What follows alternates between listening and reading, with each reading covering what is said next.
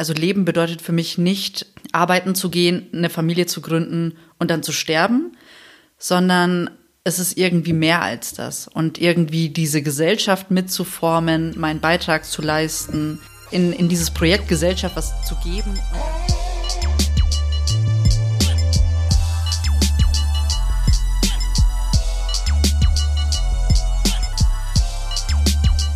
Hallo, liebe Leute und ganz herzlich willkommen zum Podcast Feminismus und Arbeit.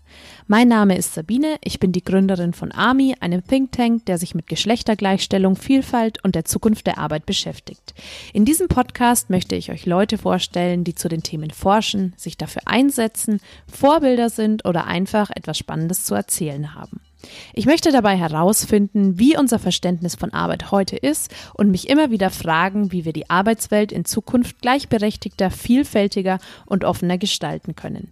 Dabei hoffe ich, dass wir am Ende jeder Folge gemeinsam ein Stück schlauer auf die Welt blicken können. In der heutigen Episode ist Ramona zu Gast. Ramona ist Feministin, Aktivistin, Politologin und DJ aus Nürnberg. Sie ist bei ihrer alleinerziehenden Mutter aufgewachsen und arbeitet als Projektleiterin bei dem Gleichstellungsprojekt Heroes, über das wir später noch sprechen wollen. Ramona engagiert sich zudem noch ehrenamtlich. Sie veranstaltet Konzerte und Workshops mit feministischem Inhalt bei dem Kollektiv Arsch und Frieda. Diese Folge nehme ich zusammen mit meiner Freundin Caroline Barbara auf. Wir haben die Fragen gemeinsam recherchiert und das Interview zusammengeführt. Und jetzt ganz viel Spaß bei der ersten Episode und herzlich willkommen, Ramona. Sehr schön. Herzlich willkommen, Ramona. Ah, schön, dass ich da sein kann. In unserem Intro fiel jetzt ja schon oft der Begriff Feminismus. Mit dem politischen Konstrukt wollen wir uns jetzt auch in unserem Podcast und unserer Arbeit immer wieder auseinandersetzen. Und um das Thema jetzt nochmal mit Inhalt zu füllen, weil man den Begriff ja doch jetzt mittlerweile sehr, sehr oft hört, ähm, wollen wir einfach mal kurz die Frage stellen, was ein feministisches Selbstverständnis für dich bedeutet. Äh, genau, ich finde die Frage auch am Anfang ziemlich gut eigentlich, weil es ja, also den Feminismus gibt es ja an sich nicht. Das ist immer so ein bisschen eine Auslegungssache, was man persönlich unter Feminismus auch versteht. Für mich bedeutet es, im, bedeutet es im Prinzip die Gleichstellung der Geschlechter erstmal, also ganz runtergebrochen dass eine Frau ähm, die Möglichkeiten hat, die Männer auch haben und im Prinzip nicht aufgrund eines Geschlechtes, das mir die Gesellschaft irgendwie auferlegt oder dass ich, dass ich mit der Geburt angenommen habe, dass ich mich demnach verhalte, sondern ich entscheide, ob ich eine starke Frau oder ein weinender Mann sein möchte. Ähm, das liegt alles in meiner Hand. Und ähm, auch dieser weinende Mann ist auch so ein, irgendwie so ein Sinnbild irgendwie für meine Art des Feminismusverständnisses, weil ich Feminismus eben auch nicht für ähm, ein Thema von Frauen sehe, sondern eben auch für Männer. Männer, die nicht in dieses klassische starke Rollenbild passen äh, und auch nicht passen sollen, sondern das ist echt eine Selbstermächtigung und eine Selbstgestaltung, die ich mir selber auferlege, mit der ich mich auseinandersetze mein ganzes Leben lang. Welche Art von Mensch möchte ich sein? Und ähm, da möchte ich mich nicht irgendwelchen gesellschaftlichen Vorgaben fügen, sondern entscheide frei und selber, welche Art von Mensch ich eben sein möchte. Ja, vielen Dank schon mal für diese Antwort. Ich glaube, ähm, da, das können wir auch beide ganz gut teilen oder ich für mich gesprochen auf jeden Fall ähm, kann sagen, dass es für mich bei dem Wort Feminismus eben auch ganz viel darum geht, einfach das ähm, Spektrum zu erweitern, was eine Frau, was eine Frau und was ein Mann sein kann, dass man da eben eine größere Offenheit in der Gesellschaft auch erzeugt und ähm, die ja die die Deutungsmacht eben noch erweitert. Ähm, genau. Die zweite Frage, die uns interessieren würde, ist, ähm, wie bist du denn eigentlich zum Feminismus gekommen und wer oder was hat dich denn eigentlich auf dem Weg dahin geprägt? Beziehungsweise kann man das überhaupt so genau bestimmen? Ja, ist irgendwie krass. Also wenn man dann, äh, hm, es ist schwierig. Also ich glaube, es gibt keinen Moment in meinem Leben, wo ich mir dachte, okay, jetzt, das ist jetzt der Auslöser dafür. Ähm, ich glaube, man ähm, macht sich im Laufe seines Lebens oder auch so in der Jugend oder an Anfang der 20er viele Gedanken über politische Verhältnisse und möchte vielleicht in einer Welt leben, die besser ist. Ähm, und ich glaube, durch so politische Arbeit bin ich dann auch mehr und mehr dazu gestoßen und habe mich einfach damit mehr auseinandergesetzt. Mhm. Ähm, es gab jetzt keine Autorin oder kein, keine, ja, es gab keine Person, die mich dann so maßgeblich geprägt hat, würde ich jetzt sagen, jetzt auf den, also beim ersten Nachdenken. Ähm, sondern das sind wirklich so durch die politische Auseinandersetzung mit, mit irgendwelchen Gegebenheiten, dass man dann anfängt, okay, auch Geschlechterungleichheit mehr und mehr zu sehen, mhm. auch Chancengleichheit, die man dann überhaupt hat oder nicht hat. Ähm, und ich finde auch, dass gesellschaftlich bekommt man dann auch mehr mit, wenn zum Beispiel sowas wie der Gender Pay Gap ähm, irgendwie auftaucht oder der 8. März. Also so, so Ereignisse, die also gefühlt ähm, mehr in den Fokus rücken oder ich einfach mehr mich dafür interessiere und deswegen einfach diese Sachverhalte, dass ich also vielleicht das dann ähm, durch meinen eigenen Fokus mehr und mehr mitbekommen habe. Also das kann natürlich sein. Würdest du sagen, dass du dich eher durch dein Umfeld politisiert hast, in dem Sinne, wie du dann auch zum Feminismus gekommen bist? Oder war das eher ein bestimmtes Ereignis oder wurde dir das in deiner Erziehung mitgegeben? Weil du jetzt eben meintest, dass ja viele Menschen mit 20 eben anfangen, sich politisch zu interessieren. Ich muss da sagen, dass ich viele auch mitbekomme, die das eben genau nicht tun, also die sich für Partys interessieren und äh, also ja, ich meine, da gibt's ja trotzdem eben solche und solche, bei denen an manchen kommt es eben auch erst viel später. Und ähm, kannst du das irgendwie noch nachvollziehen, was dich da so veranlasst hat, dich auch eben politisch zu engagieren und zu interessieren? Also das war, glaube ich, einfach die politische, Ar ja, doch politische Arbeit, die ich ähm, aufgenommen habe. Also dass ich Ehrenamte angenommen habe, die ähm, politisch angehaucht waren. Und dann fängt man an, einfach mehr und mehr zu hinterfragen und macht sich mehr Gedanken darum. Ich habe natürlich jetzt auch Politikwissenschaften studiert, deswegen bin ich natürlich auch nah an dem Feld dran. Und dann hat man zwar Party gemacht, aber hat sich auch gleichzeitig mit, ähm, mit, mit einem oder hat ein politisches Bewusstsein irgendwie gleichermaßen entwickelt in der Zeit. Und ähm, es gibt keinen Punkt, wo ich sage, ich habe das irgendwie erlebt, hatte irgendwie so einen, so einen Trigger-Moment, das dann alles zum Rollen gebracht hatte. Also es kann sein, dass durch meine eigene Sozialisation, ähm, ihr habt das ja auch am Anfang gesagt, mit der alleinerziehenden Mutter, das ist natürlich dann auch immer so ein Ding, ähm, da fällt man auch so ein bisschen aus dem Raster und bekommt das dann immer mit. Ähm, Oder ist es zumindest auch damals noch viel mehr? Ne? Also heutzutage hat sich ja immer mehr normalisiert und es ist eine Lebensrealität wie viele andere. Aber eigentlich noch als wir Kinder waren, war es zum Teil noch eine Besonderheit fast. Also ich würde nicht mal sagen, dass es jetzt ähm, mehr Beachtung, also es findet oder dass es jetzt als Problem oder so mehr dargestellt wird, würde ich vielleicht nicht sagen, sondern dass es ähm, es wird als Lebensrealität irgendwie mehr dargestellt. Ich weiß aber nicht, ob diesen Frauen dann zum Beispiel auch mehr Hilfe entgegengebracht wird. Das ist natürlich nochmal ein anderes Thema. Genau, also das ist, ähm, es ist irgendwie, wenn man ähm, um, wenn es um Erziehung oder sonst was geht, dann zieht man immer das, oder wenn es um politische Diskussionen geht, dann kommt oftmals so dieses Beispiel, die arme alleinerziehende Mutter, was ist denn mit der dann? Mhm. Also die wird immer so als irgendwie Fallbeispiel hergenommen. Ähm, ob das dann aber tatsächlich ähm, so auf der Agenda der Politik steht, wage ich zu bezweifeln. Absolut. Hat man jetzt auch während der Corona-Zeit irgendwie auch mitbekommen, wo, wo einfach Mütter dann maßgeblich auch zu den Verliererinnen ja. irgendwie gehören. Und ähm, die tauchen zwar irgendwie so im Diskurs mehr auf, aber ähm, ich glaube, die fliegen immer noch total unterm Radar. Absolut. Also ich glaube auch eher in der Wahrnehmung ist es äh, schon mehr angekommen, aber politisch muss da auf jeden Fall noch viel mehr geschehen in Richtung Unterstützung. Ja, voll. Wir sind jetzt auch gleich schon wieder in unserem nächsten Fragenkomplex, glaube ich, der uns interessieren würde, weil jetzt ähm, Sabine und ich ja von der klassischen, äh, in der klassischen von Markus Söder abgesegneten Mutter, Vater, Kind-Familie irgendwie groß geworden sind. Wie das für dich war, bei einfach einer alleinerziehenden Mutter aufzuwachsen, ob dich, ob das dein Lebensbild geprägt hat, ob das jetzt auch dein Bild von der Familie geprägt hat oder ob du immer noch sagst, ah, dieses Bild von der klassischen Familie, wie man sie irgendwie kennt, ist immer noch halt so tief in unseren Köpfen verankert, dass man das gar nicht so wirklich rausbekommt. Also, es hat mich natürlich, also auf jeden Fall geprägt. Also ich glaube, dass ähm, so dieses klassische Familienbild, das ich halt habe im Moment, ist einfach, dass ich meine Mutter habe, dann auch im erweiterten Umfeld dann noch eine Tante. Ähm, und das sind aber alles Frauen, also mit denen ich aufgewachsen bin. Und ähm, so mit der Mutter alleine aufzuwachsen hat bedeutet, ich meine, die hat ähm, von Montag bis Freitag gearbeitet.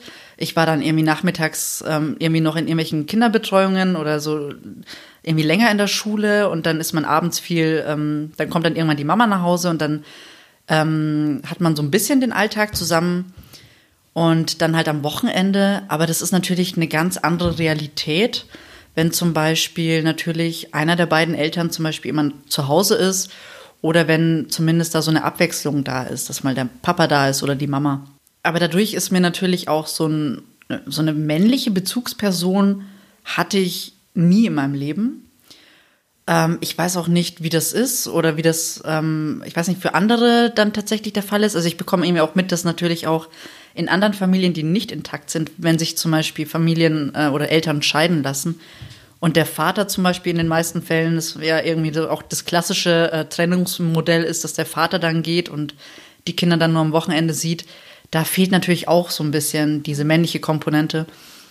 Aber der Fokus auf die Mutter oder auf Frauen in meinem Leben hat wahrscheinlich dann auch so ein bisschen was oder wirkt wahrscheinlich bis heute noch.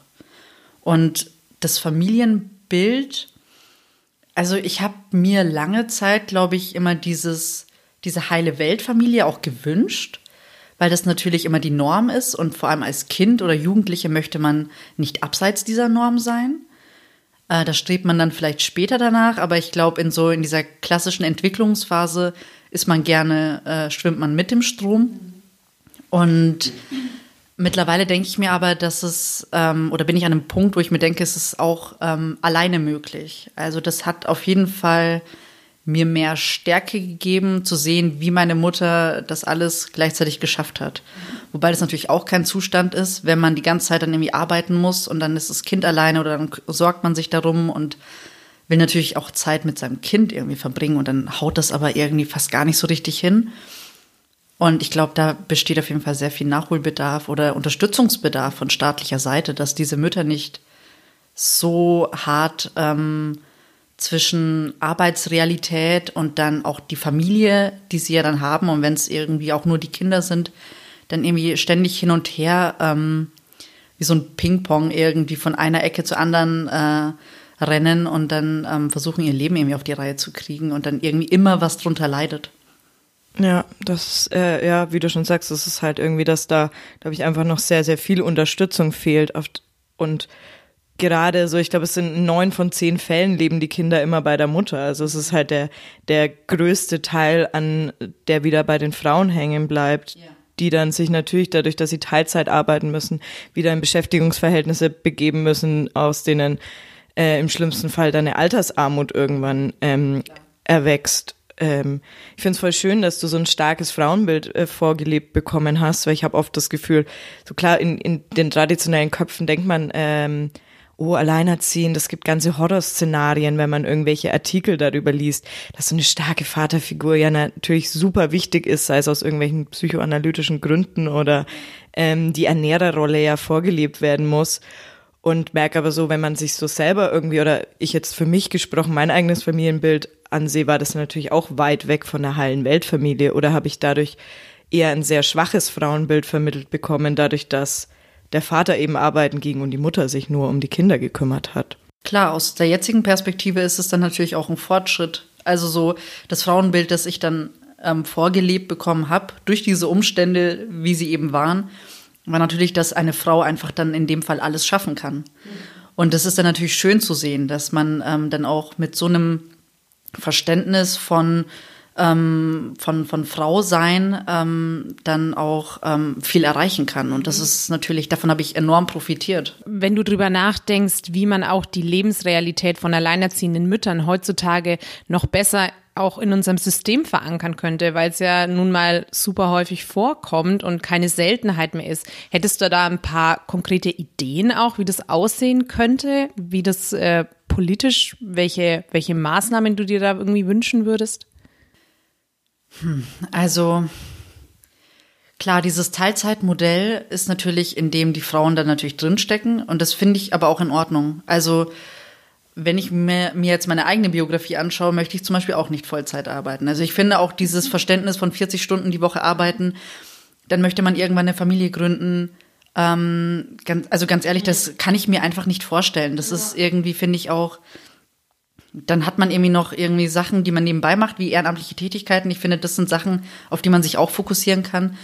Und ähm, ich glaube, deswegen ist es ähm, ist dieses Teilzeitmodell auch nicht per se was Schlechtes. Nur diese diese ähm, finanzielle Würdigung dieser Arbeit müsste höher ausfallen. Also das heißt, wenn dann zum Beispiel aber auch eine Mutter sagt ähm, oder zu Hause bleiben muss, weil sie jetzt sich um das Kind kümmert, dass es da einfach mehr Flexibilität von Seiten der Arbeitgeber gibt. Also wenn mein Kind krank ist und ich bleibe zu Hause, dann darf das gar nicht irgendwie für irgendwelche Nachteile für, für die Frau sorgen, sondern das muss möglich sein. Oder ähm, dann irgendwie mehr Urlaubstage oder ähm, dass der finanzielle Ausgleich dann so aussieht wie bei jemandem, der, ähm, also dass diese Kindererziehung als Arbeitszeit angerechnet wird mhm. und nicht ähm, einfach als, ja, ähm, das fällt dann, es sollte nicht unter den Tisch fallen. Ja. Absolut. Da sind wir ja dann quasi beim Thema Care-Arbeit, genau. was ja auch eine super wichtige Debatte ist, eben die im Moment stattfindet, um genau solche Ungleichheiten auch ähm, abzuschaffen und zu verringern. Und äh, ich glaube auch, dass da eine Verringerung dieser Arbeitszeitnorm super wichtig ist, dass man von der 40-Stunden-Woche runtergeht. Also beispielsweise da Jutta Almendinger schlägt ja irgendwie vor, dass man eine 32-Stunden-Woche einführ einführt aber eben aufs ganze Leben gesehen. Also dass man sagt, wenn man eben das Arbeiten anfängt, arbeitet man mehr und hat ja auch noch mehr Zeit, will ähm, vielleicht auch karrieremäßig noch mehr vorankommen. Dann kommt die Zeit, wenn man in die Familienplanung geht, dann reduziert man die Arbeitszeit, bleibt aber nach wie vor im Kontakt mit dem Arbeitgeber und ähm, dann kommt irgendwie noch mal eine Zeit der Pflege, wo man sich um Eltern und so weiter kümmert und dass man eben diese 32 Stunden aufs ganze Leben verteilt sieht als Arbeitszeit. Das wäre beispielsweise ein Modell und ich finde eben auch, dass da die, die Politik noch wesentlich kreativer sein kann. Und man kann es eigentlich auch nicht nur den Unternehmen allein in die Schuhe schieben und sagen, die müssen jetzt äh, sich was überlegen. Also die müssen natürlich ihren Beitrag leisten. Aber ich glaube, dass es eben noch viel mehr an der Zeit ist, dass auch diese Lebensrealitäten auch systemisch irgendwie verankert werden. Ja, aber ich glaube von auch von Anfang an. Ich glaube, so diese 32-Stunden-Woche könnte ich mir auch gerade am Anfang vorstellen. Also wir sind jetzt alle auch am Anfang unserer Karriere.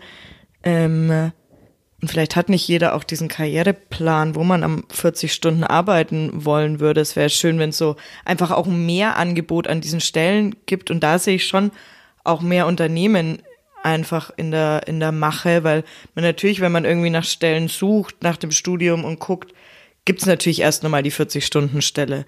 Und da ist halt so die Frage, hat man da Bock drauf? Also so ist das so die eigene Lebensrealität. So, man sieht ja jetzt irgendwie ganz viele Freunde und Freundinnen und was halt dann daneben runterfällt, wenn du dich dann dafür entscheidest, weil du hast halt nicht mehr die Zeit und Energie, dich irgendwie ehrenamtlich zu engagieren. Du hast nicht mehr irgendwie die Zeit und Energie, ähm, viel Hobbys aufzunehmen oder dein Leben so zu führen, wie du es gerne führen wollen würdest. Und trotzdem ist es aber immer noch diese Normalität, dass wenn man mal irgendwie auf ähm, lauter Stellenanzeigen, Seiten geht, dass dann natürlich immer die klassische Vollzeitstelle einfach überwiegt und Teilzeitstellen sind mit so wenig Verantwortung irgendwie ähm, verknüpft, dass du dir denkst, ja, okay, also dafür hat man dann irgendwie auch nicht studiert.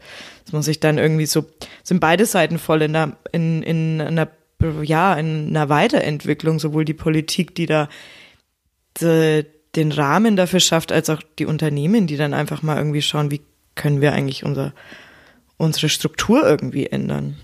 Aber ähm, also ich finde auch, dass es da einfach mehr Flexibilität braucht. Also dass es da nicht dieses klassische Modell eben von 40 Stunden gibt, sondern dass es einfach, ähm, dass es mehr äh, Möglichkeiten geben soll. Aber ich finde auch, dass es da, äh, dass nicht nur Frauen dann diese Möglichkeit bekommen sollten, zum Beispiel mit der Vier-Tage-Woche oder so, sondern auch Männer, weil dann ist es natürlich, dann stelle ich natürlich vielleicht als Unternehmen lieber wieder einen Mann ein, der mir dann fünf Tage die Woche arbeitet, statt einer Frau mit vier Tagen, sondern da müssen wir natürlich diese gesamten Arbeitsverhältnisse neu denken.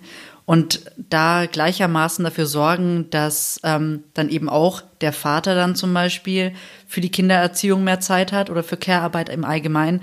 Also das muss irgendwie Hand in Hand gehen und dann nicht nur Teilzeitmodell bei Frauen mehr stärken, sondern ähm, für alle Geschlechter. Ja, also auch mega wichtiger Punkt, den du da gerade sagst, dass diese, um eben echte Gleichberechtigung zu schaffen, ist es eben wichtig, dass diese Maßnahmen und diese Umstrukturierung für alle eben gleichermaßen gelten, weil sonst ist man ja eben ganz schnell wieder in diesem, in dieser Stigmatisierung eben drinnen, die eine Teilzeitstelle mit sich bringt. Und wenn man die Auswahl eben jedem stellt, egal ob jung, alt oder Mann, Frau oder egal was, ähm, genau, dann, dann erst entsteht, kann auch echte Gleichberechtigung entstehen.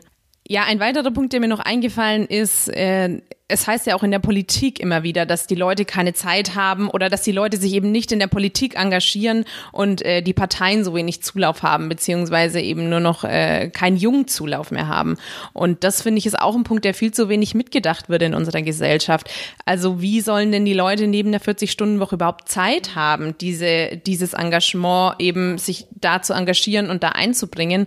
Und da gibt's eben auch nochmal ein ganz cooles Modell, das ist von der Soziologin Frigga Haug heißt die, ich weiß nicht, von, du von der schon mal gehört hast, ähm, die hat eben das Modell entworfen 4 in 1. Und da geht es darum, dass sie sagt, okay, man schläft in der Regel acht Stunden, das ist ja so das empfohlene Maß im besten Fall. Und äh, dann bleiben noch 16 Stunden übrig und diese 16 Stunden teilt man durch vier. Und dann hat man vier Stunden für Care-Arbeit. Diese Care-Arbeit kann eben auch Care-Arbeit für sich selber sein, also die Dusche am Morgen oder was auch immer. Es kann Sorge um die Kinder, Erziehung, aber auch im Pflege von Elternmenschen sein.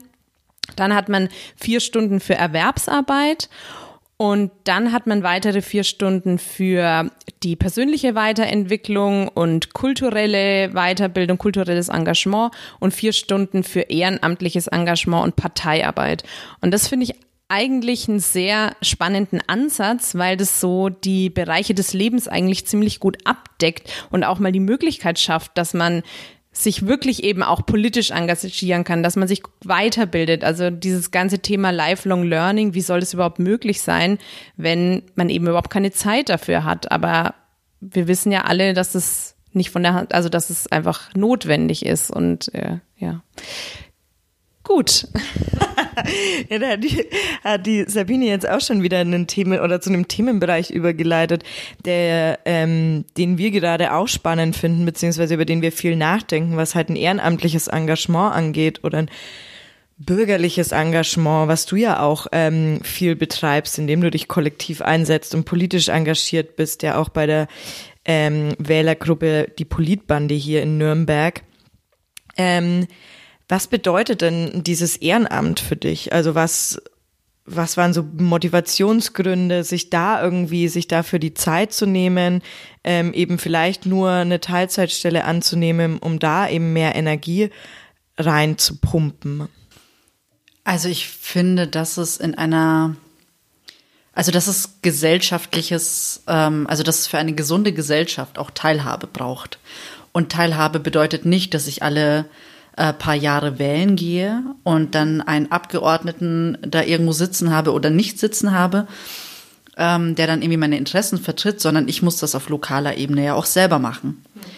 Ähm, also Leben bedeutet für mich nicht, ähm, arbeiten zu gehen, eine Familie zu gründen und dann zu sterben, sondern es ist irgendwie mehr als das. Und irgendwie diese Gesellschaft mitzuformen, meinen Beitrag zu leisten und ähm, dann also etwas wieder, also was in, in dieses Projekt Gesellschaft was zu geben und dann auch daraus irgendwie auch mit, äh, mit ähm,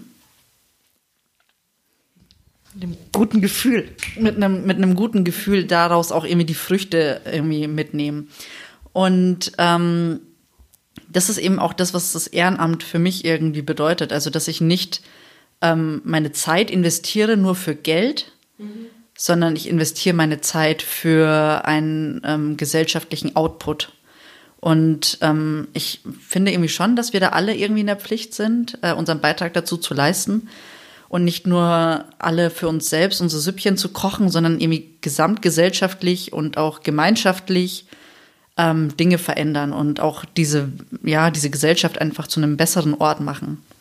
Und das hat so, dazu kam ich irgendwie eben auch durch diese ganze politische, ähm, durch die politische Arbeit, die im Arsch- und Friedrich-Kollektiv angefangen hat. Und das ist ja auch ein Kollektivbetrieb, das heißt, da ähm, ist man gleichberechtigt, also allesamt haben die gleichen Rechte, es gibt keinen Chef, äh, man betreibt eine Kneipe und jeder ist da gleichermaßen mit involviert.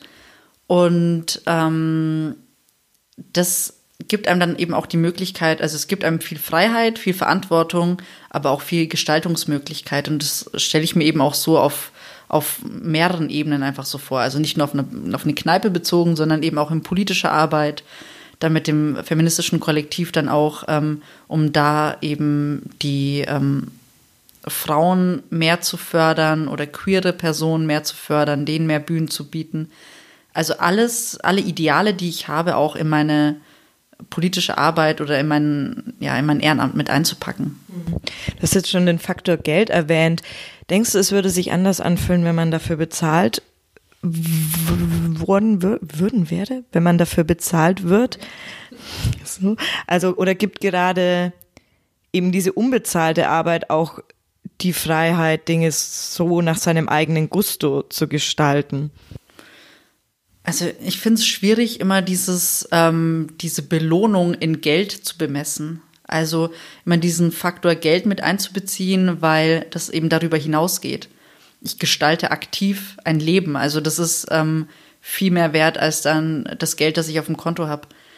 Ähm, ich glaube, dass es eben so ein ideeller Ansatz ist, ähm, der aber bei viel mehr Leuten irgendwie entfacht werden muss. Und das ist ähm, das geschieht durch eine Sozialisation, das geschieht dadurch, wenn man natürlich auch vielleicht in einer marginalisierten Position ist, macht man sich mehr Gedanken darüber als jemand, der schon stark privilegiert ist. Da kann es natürlich sein, dass man weniger überhaupt in die Situation kommt, sich solche Fragen zu stellen, dass man dann ähm, Ungleichheiten, Ungerechtigkeiten weniger sieht. Und ich glaube schon, ähm, dass der Faktor Geld da eigentlich nichts zu suchen hat. Ja, also ich mag deine Formulierungen sehr, sehr gern. Also auch wie du sagst, was für dich ein gutes Leben bedeutet, ähm, finde ich eben sehr, sehr schönen Ansatz und hört man ja leider trotzdem einfach viel zu selten und das Geld, wie, wie es ja eben schon angeklungen hat, spielt noch eine viel zu große Rolle eben bei allen und daran wird so ein bisschen der, ähm, ja, ein erfolgreiches Leben auch bemessen. Was glaubst du denn darüber hinaus könnte denn so viele Leute davon abhalten, sich ehrenamtlich zu engagieren? Also wenn man die Zahlen mal so anschaut, engagieren sich circa 19 Prozent der Bevölkerung in Deutschland ehrenamtlich. Ist jetzt auf jeden Fall ein Wert, der noch Potenzial nach oben hat. Ist irgendwie schwierig. Also das, man sieht zum Beispiel, ich finde auch so in ländlichen Gegenden ist es gefühlt irgendwie mehr da. Da gibt es dann irgendwie, dann ist man irgendwie ehrenamtlicher Trainer von irgendeinem Fußballverein oder so. Ähm, ich weiß auch nicht, ob das vielleicht so ein Stadt-Land-Problem auch ist, zum Teil, ob das irgendwie mit, mit reinspielt.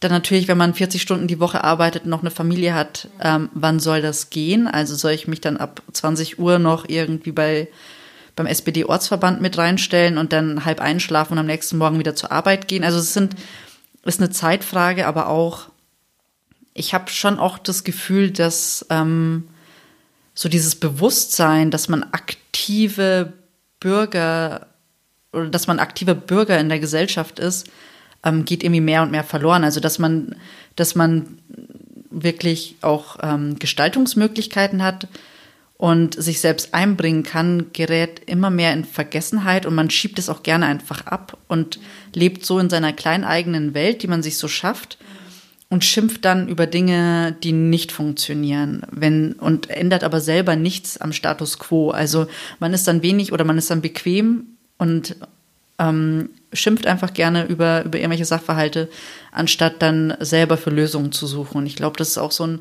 wir sind schon sehr bequem alle. Also das ist, ich glaube auch echt eines der größten Probleme, dass dass man da nicht die Zeit oder seine Zeit für zu kostbar sieht, um sie in sowas zu investieren. Hm, ja, zum einen zu bequem und jetzt leider komme ich da wieder irgendwie auf diesen Faktor Geld zu sprechen. Ich glaube, man muss es sich leider auch irgendwie leisten können, ehrenamtlich tätig zu sein. Das ist halt auch sowas, wo man natürlich jetzt wir in unserer ähm, oder ich jetzt in meiner Rolle als Studentin habe noch die Zeit dazu, wenn man jetzt noch keine Familie hat.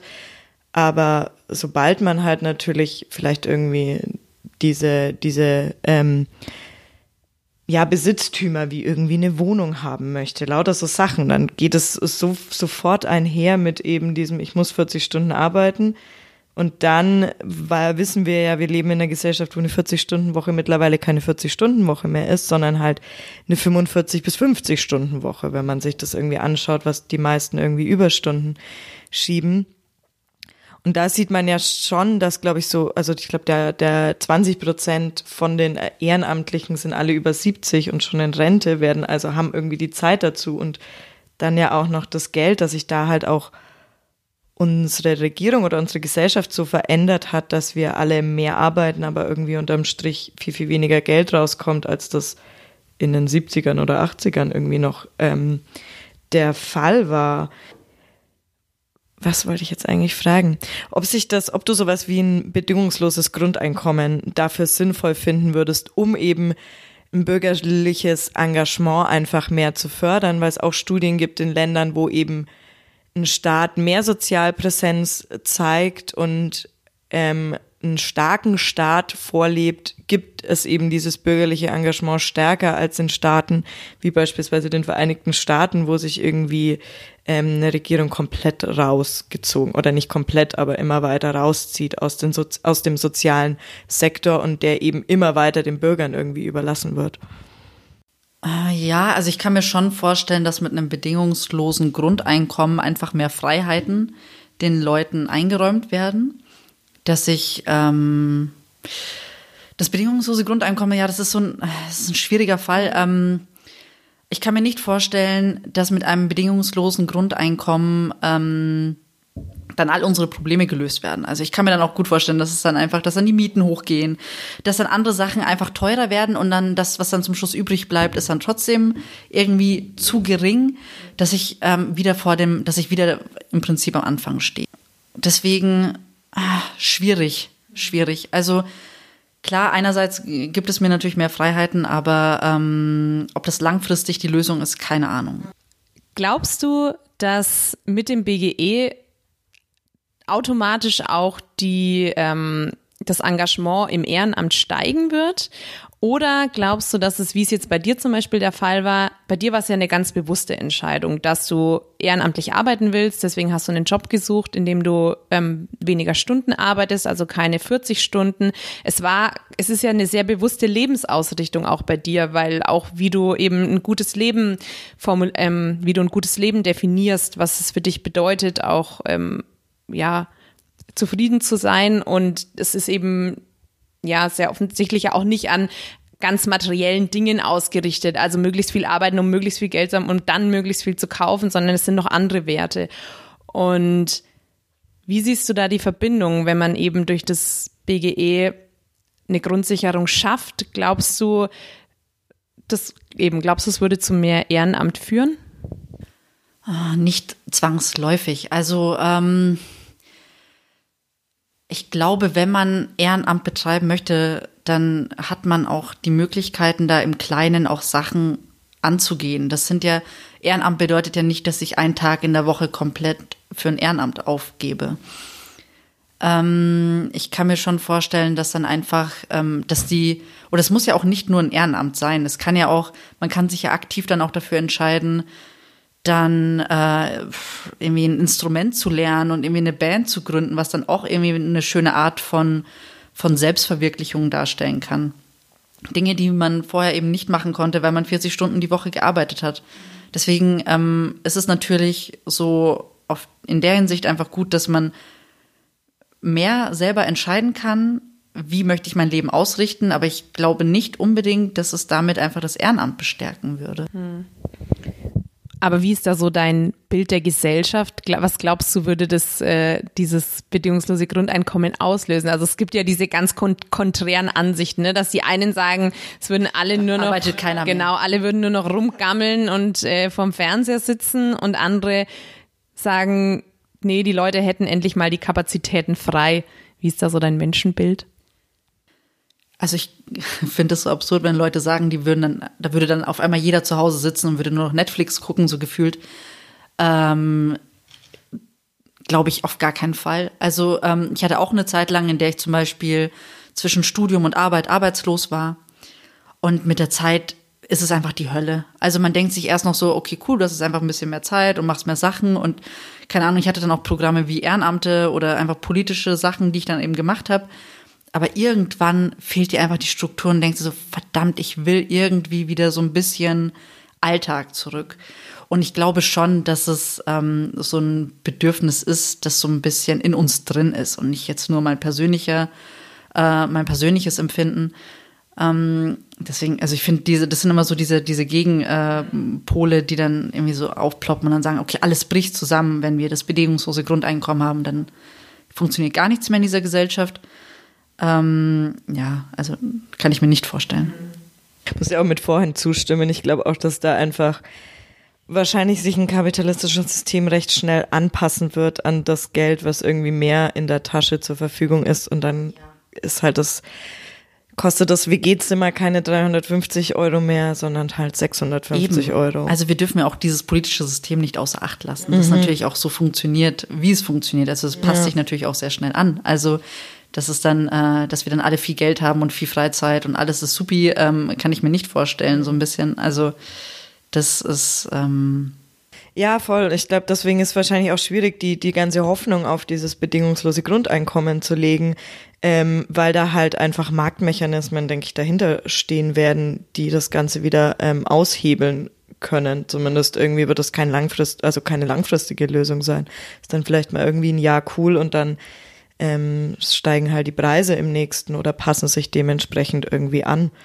Ähm, ich finde halt gerade bei so ehrenamtlichen oder bürgerlichen Engagement wäre es halt einfach, natürlich kann man, kann man von dem Staat nicht irgendwie alles erwarten und er muss auch nicht zu stark sein und, und ich finde auch, dass so der einzelne Bürger definitiv Verantwortung mehr übernehmen sollte.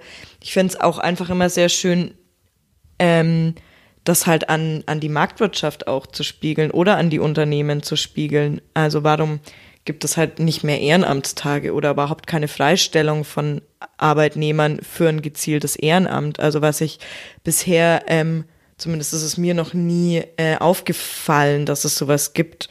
Ähm, da fände ich einfach auch so ein unternehmerisches Engagement irgendwie ähm, angebracht, die ja auch davon profitieren, wenn irgendwie eine starke Gesellschaft und eine offene Gesellschaft existiert. Aber ich glaube auch, dass man dann nicht nur die Unternehmen dann zum Beispiel in die Verantwortung nehmen kann, sondern ich glaube auch, dass einfach BürgerInnen da in der Pflicht sind, sich selber Gedanken zu machen. Und ich glaube, das Problem ist tatsächlich, dass ähm, so dieses Demokratie lernen oder sich bewusst sein, was es tatsächlich bedeutet, dann Teil einer Gesellschaft zu sein, dass wir das nicht wirklich äh, mit ja nicht, also dass es nicht in der Schule oder so vermittelt mhm. wird. Ähm, ich glaube, dass es da auch auf jeden Fall ähm, Verbesserungspotenzial mhm. gibt. Also dass man da ansetzt und zeigt, dass es eben nicht nur darum geht, dass ich nach der Schule zum Beispiel einen Job habe oder dass es, dass ich dann da lange einzahle in meine äh, Rentenversicherung und dann irgendwann noch eine gute Rente bekomme, sondern dass eben in so einem Gesellschaftsvertrag irgendwie auch äh, mit dabei sein muss, dass ich ähm, Teil einer Gesellschaft bin, durch, durch Wahlen, äh, durch irgendwie aktive Teilhabe, durch Mitgestaltung, durch Ehrenamt, durch Schützen von, von Menschen, die es nicht so gut haben wie ich selber, das auch zu erkennen.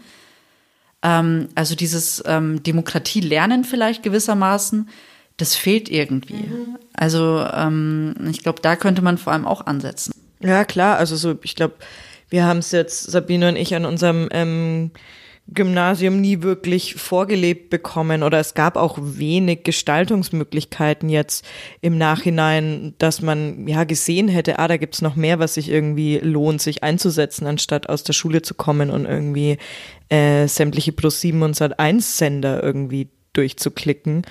Ähm, und ja, also ich glaube, da wäre wahrscheinlich so eine so eine Bildung auch dazu aufgerufen, das einfach besser zu vermitteln, wo die Verantwortung des Einzelnen liegt und wo es vielleicht einfach auch Erfolgserlebnisse gibt, die ähm, unabhängig, die halt in Geld nicht messbar sind und auch ein Ehrenamt nicht immer nur für den Lebenslauf gut dargestellt wird. Das ist ja auch oft so ein bisschen das, was man so in der Schule, ah, ehrenamtlich kommt immer gut im Lebenslauf, wenn man sich danach ähm, bewirbt, aber eigentlich soll das ja um mehr gehen.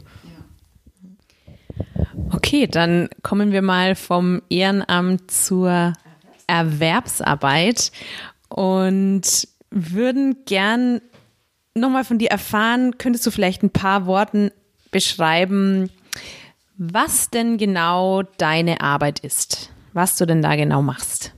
Also ich bin Projektleiterin beim Projekt Heroes.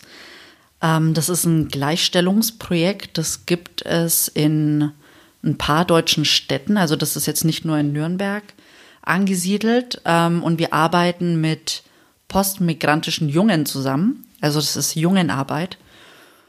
Und da geht es viel um die Themen Ehre, Gewalt, Rassismus. Ähm, das bekommen die in, in Gruppenstunden, wird viel diskutiert.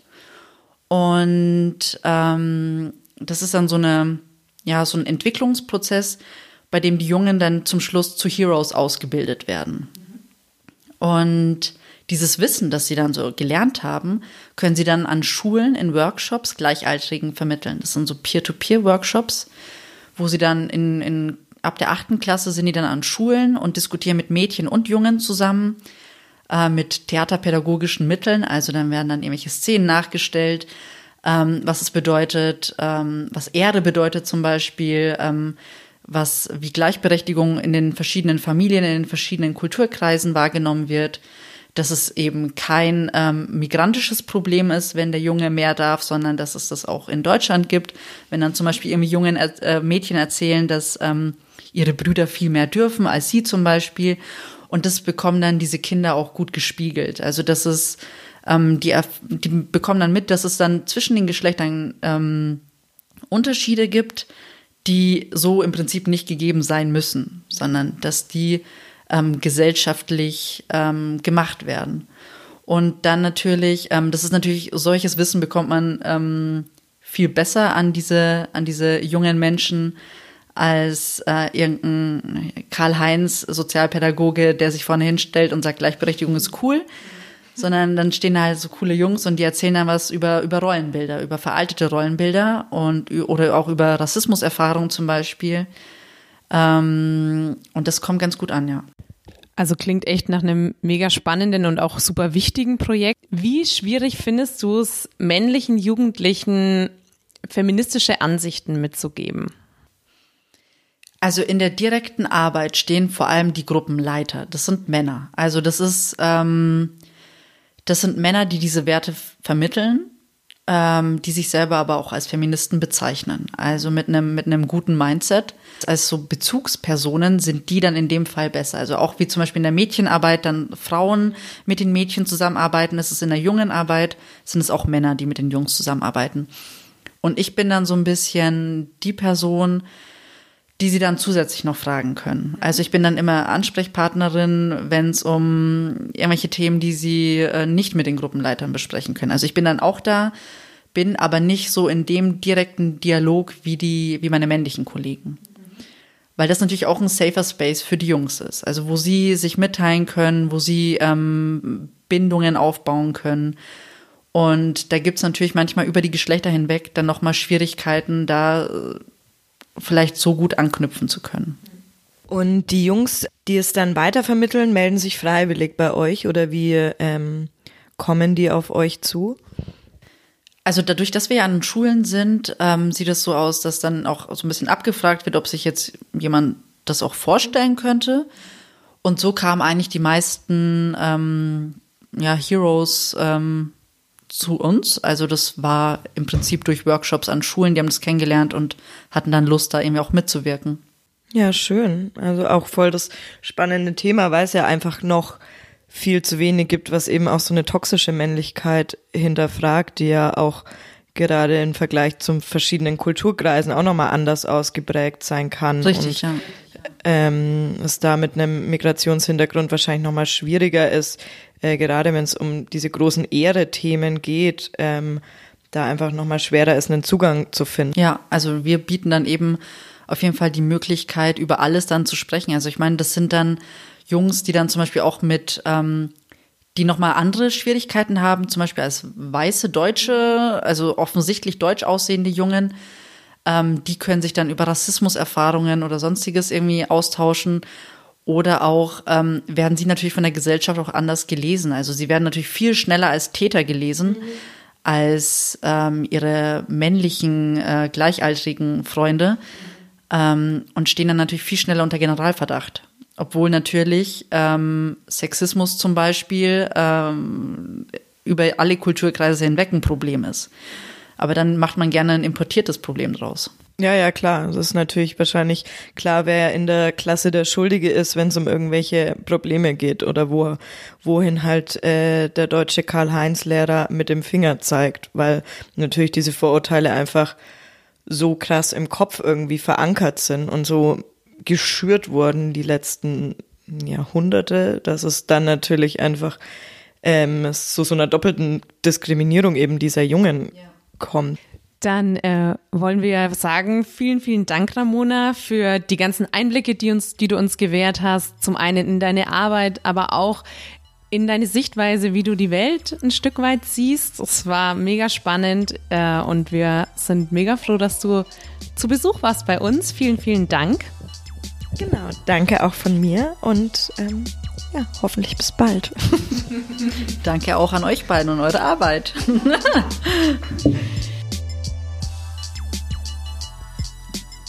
So, das war auch schon die erste Folge vom Podcast Feminismus und Arbeit. Schön, dass ihr dabei wart. Wir hören uns schon nächste Woche wieder, wenn die Landtagsabgeordnete und Transfrau Tessa Ganserer hier im Podcast zu Gast ist. Der Jingle wurde von Salouche aka Sarah DeLong produziert. Redaktion ist von Caroline Barbara und mir und Produktion von mir, Sabine Herbert.